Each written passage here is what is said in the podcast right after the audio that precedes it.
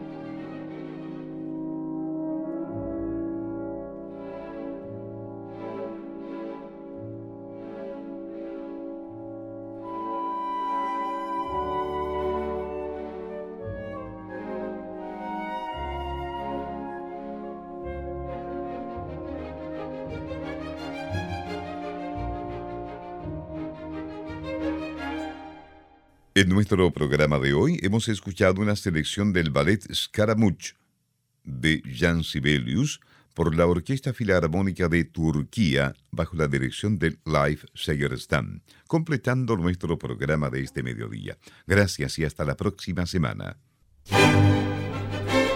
El sonido de la danza. Presenta destacadas obras musicales creadas para el ballet.